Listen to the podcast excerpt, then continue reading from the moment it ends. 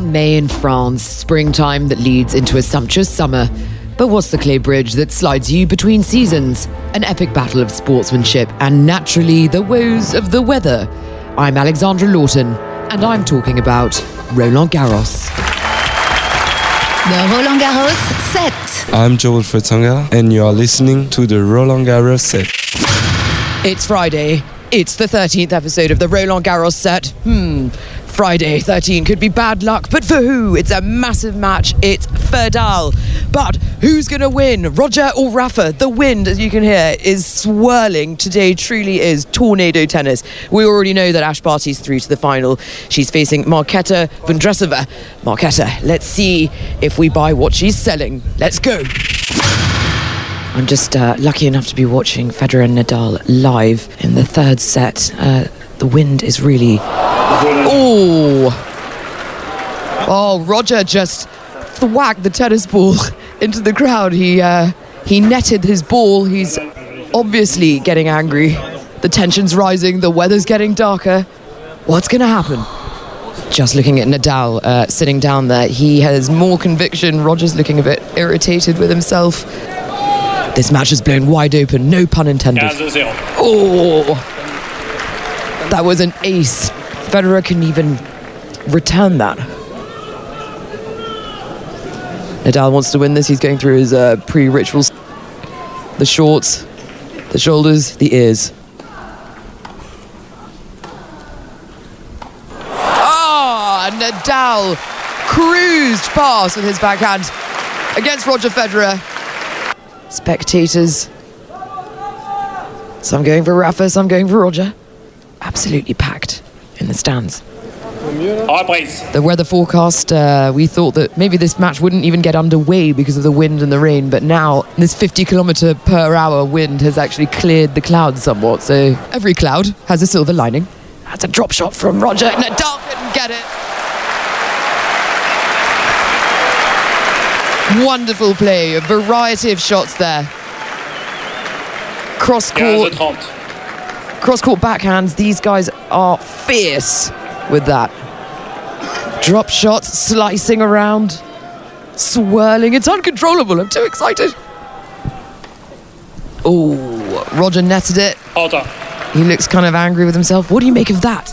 He's playing his game, but uh, Nadal is too too strong I know, he looks really frustrated. for sure. But uh, it's like that. Nadal is a beast. Yeah. Things are getting really hot now. Um, five for Nadal, one for Roger in the third set. This game could determine who's going to the final. They're getting back out on court. Nadal doing his uh, usual thing. He never walks back to the service line. He always sprints. It's a superstition. Is it working for him? Again, oh, the clay. That is a lot. It's like a wave of clay just came over Rafa and he's trying to serve. Oh, it's gone on my eyes. I've just had a thought actually. Because the clay is being swirled around the court, it would be very difficult for the umpire to make line calls because no mark, no trace, no print. Oh! Nadal just won! He hits the ball into the audience and the crowd. The two meet each other at the net. What a tennis match. Rafael Nadal. The Roland Garros set. Hello, you just you just watched the match. Yes, I did. It was great. It was a pleasure, uh, pleasure to be here. Is that the result you were hoping for, Nadal in the final? I was. Uh, I mean, I love. I love Rafa. He's a. He's an amazing player. So um, I was hoping for Federer to put up a little bit of a, of a longer fight, but um, it was great nonetheless. How about this win? Did you get any clay in your eyes? Uh, a little was sneezing a little bit. So yes, a touch. Uh, Rafa's. Uh, he's almost unbeatable on this court. So it was a pleasure to see. It was. It was. Oh gosh. Well, uh, get in the shelter. Okay. Thank you. Did you know? Hello there. Hello, my name is Alina. I'm from Russia. It's it's been raining for like tw- 20 minutes, right? Yeah. So yeah, so n- not much is right now, but we're hoping. Djokovic and Thiem, they've just come off court, so uh, we're just about to find out if they're going to take play again. But I'm going to give you some tennis facts. Are you ready? Yes. Who do you think the first player ever to be disqualified from Wimbledon was? I have no idea. It was none other than British favourite Tim Henman. During a 1995 doubles match, Tiger Tim lashed out at a ball in frustration and absolutely annihilated a ball girl who had just run onto court. Wow. Who holds the record in the men's game for the most aces? I don't know. Sorry. It's Ivo Karlovic with 12,302. Thank you very much. Enriched? Yes, I am. Thank you. Just off to the meeting spot where I'm going to meet Sophie Amiak. You may remember her. Uh, she was on the Roland Garros set earlier on in this podcast, and I literally, literally just saw a woman's skirt blow up. This wind. Well, I'm here with Sophie Amiak, uh, the premier commentator of Radio Roland Garros. Hello, Sophie. Hello, how are you? I'm okay, but I think it's, it's just starting to rain. Well, about time it's raining. We've been waiting for the rain, although nobody wants the rain, but it's been raining, yes, and it's raining against all else, and we don't have yet the roof, but next year we will. That was fantastic.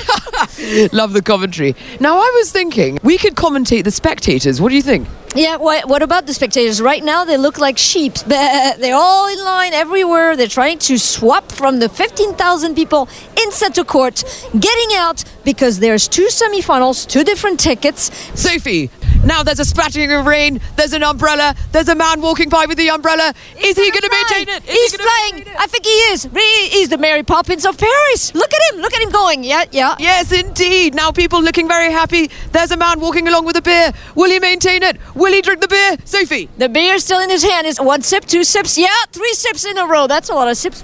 opposite the boutique, we're seeing people. Will they get the cover? I think I think right now they are out, out of umbrella. Mad dash to get to the next boutique to get the next umbrella. This is great. I'm loving this. We're now at the crepe stand uh, where they're selling crepes and waffles. Sophie. Yes, with the Nutella, and everybody wants some Nutella. I think they need a bigger pot. Yes, indeed, indeed. As the rain comes down and the wind goes up, people still queuing for those crepes. Sophie. So Nutella or crepe Suzette or oh no, no Suzette, no alcohol in the crepes. But she's flipping that crepe. She's trying to get it to flip faster because everybody's waiting. How many crepes? How many crepes? I know there's someone at the front there probably ordered about five crepes. I don't know. Will they make it? Will people stay in the queue? Will people maintain? Sophie. And as I said, do not do not confuse the crepes and the pancakes. Two different things. Two different things, people. Let's have a post match interview. Hello. Are you waiting for the crepes? Yes. No waffles?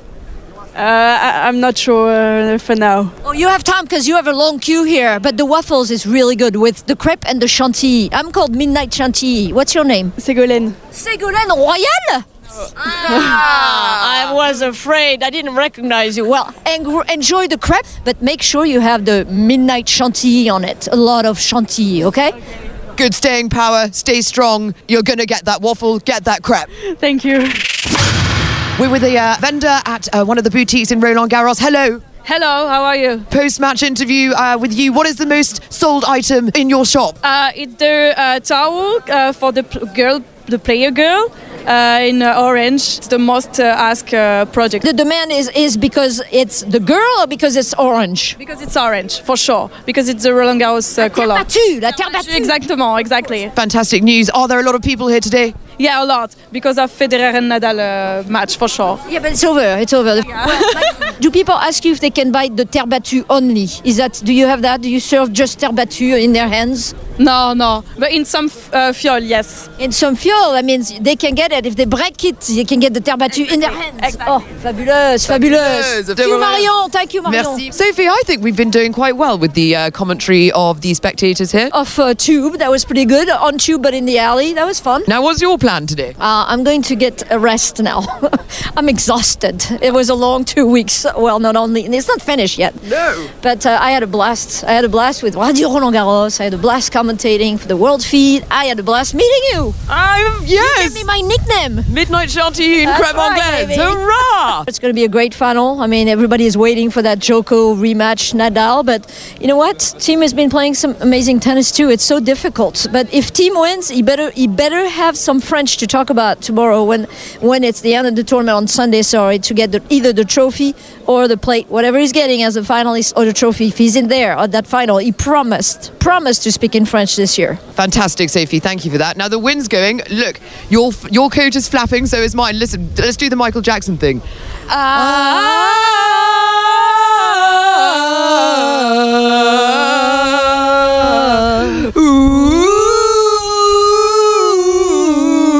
Sophie Amiak, ladies and gentlemen, Sophie Amiak.